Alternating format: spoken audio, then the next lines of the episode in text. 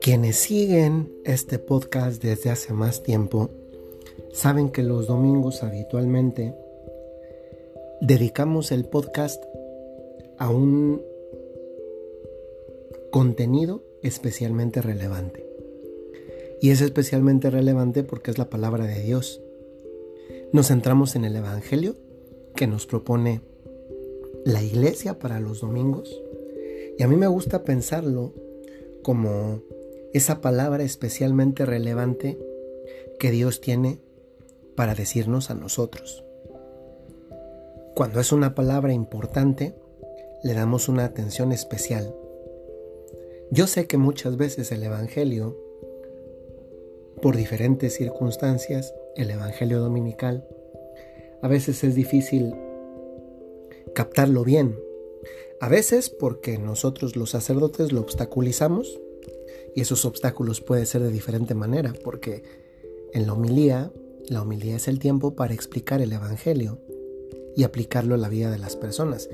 Y de repente hay sacerdotes que se pueden hablar de un montón de cosas, pero no del Evangelio. Y eso es el tiempo para el Evangelio, no para las ocurrencias del momento de la persona. O a veces el ministro no lo sabe explicar adecuadamente porque posiblemente no preparó la homilía o él tampoco lo entiende.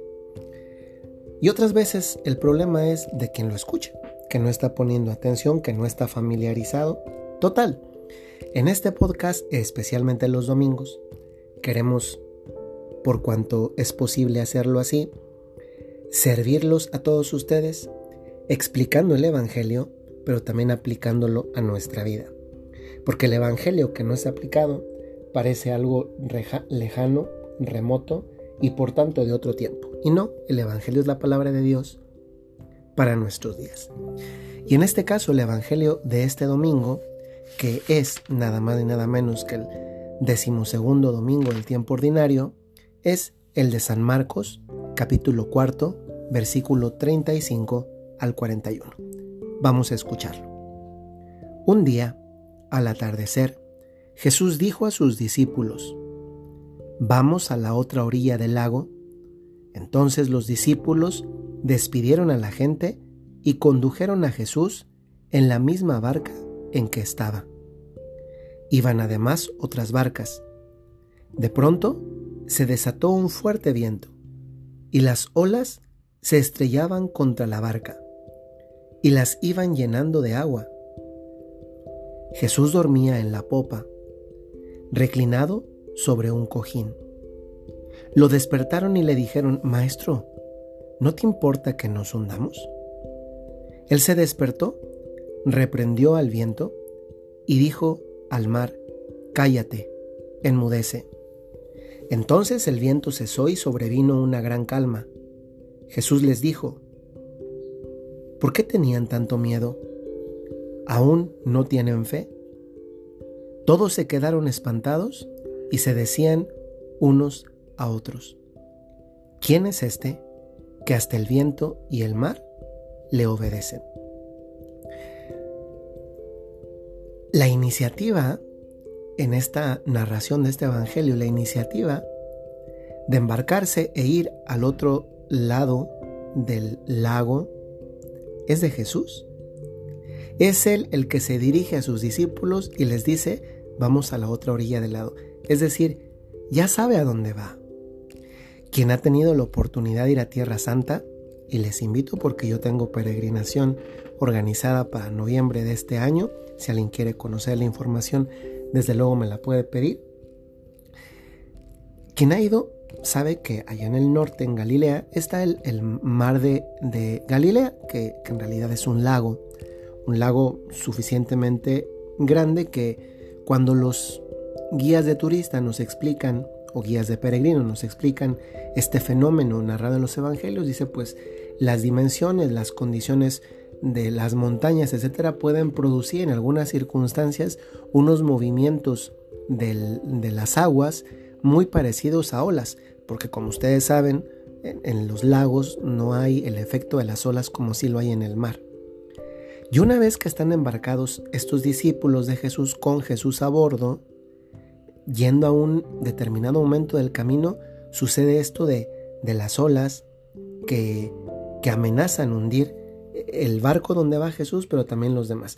Es curioso que, que Jesús, que es el que dice vamos al otro lado, se queda dormido, porque eso, eso está contado aquí, se queda dormido y tan se queda dormido que se tiene que despertar.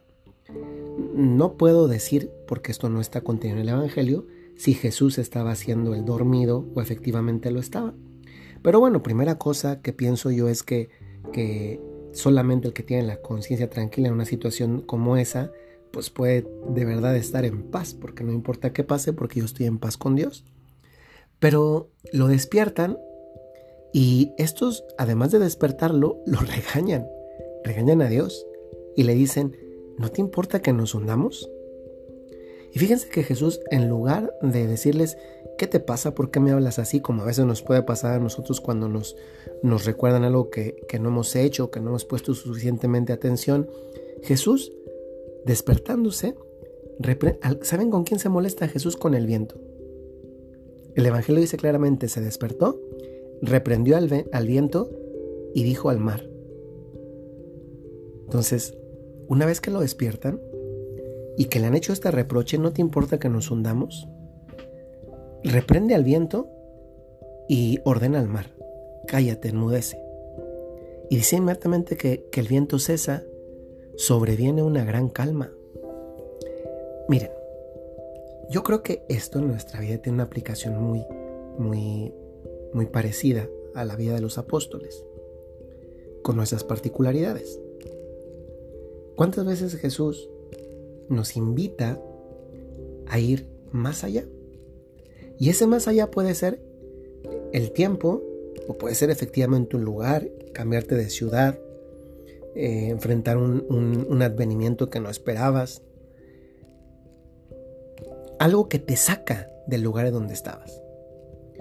Y Él es el que te dice, vamos, como cuando por ejemplo te encargan un proyecto o un apostolado o una misión o un trabajo. Él te dice, te lo encargo, vamos, te lo encargo. Y tú dices, bueno, si me lo encarga, pues será que todo va a ir de maravilla, porque si es de Dios, tiene que ir de maravilla.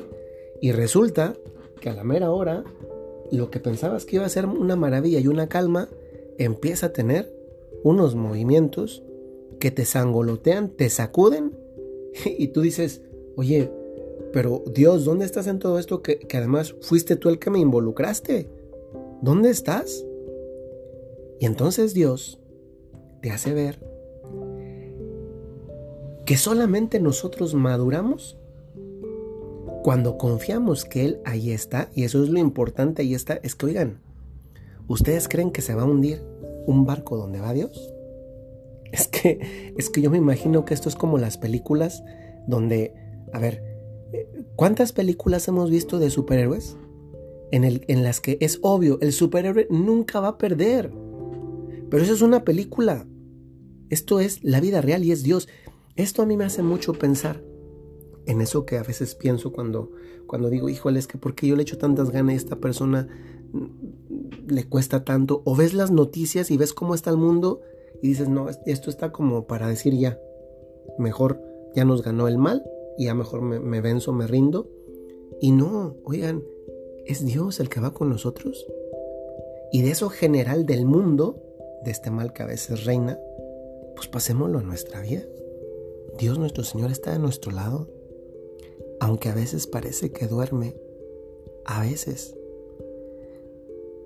Y lo hace porque quiere que nosotros también aprendamos a actuar por nosotros mismos, lo que en otras palabras también significa madurar.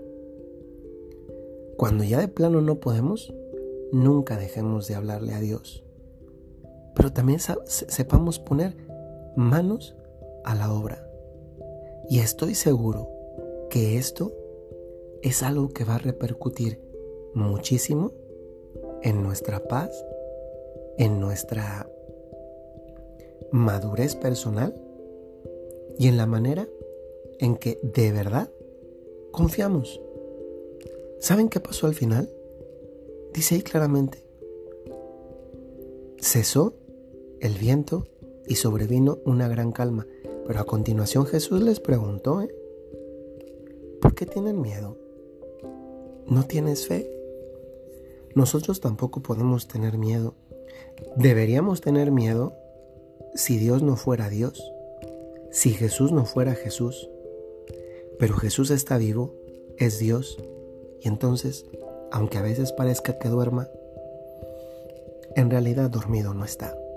Y si hay algún episodio de falta de calma, de tormenta, de, de estas olas de viento impetuoso en tu vida, tú sabes lo que eso significa en ella. Recuerda, parece que el Señor va, va dormido, pero en realidad te está permitiendo ser tú quien toma la iniciativa para actuarte y poner manos a la obra. La próxima vez que pienses en despertar a Dios, mejor ofrécele otro cojín, cúbrelo con una buena manta y haz lo que está en tus manos hacer, porque si Dios está contigo, no te vas a hundir. Hasta luego.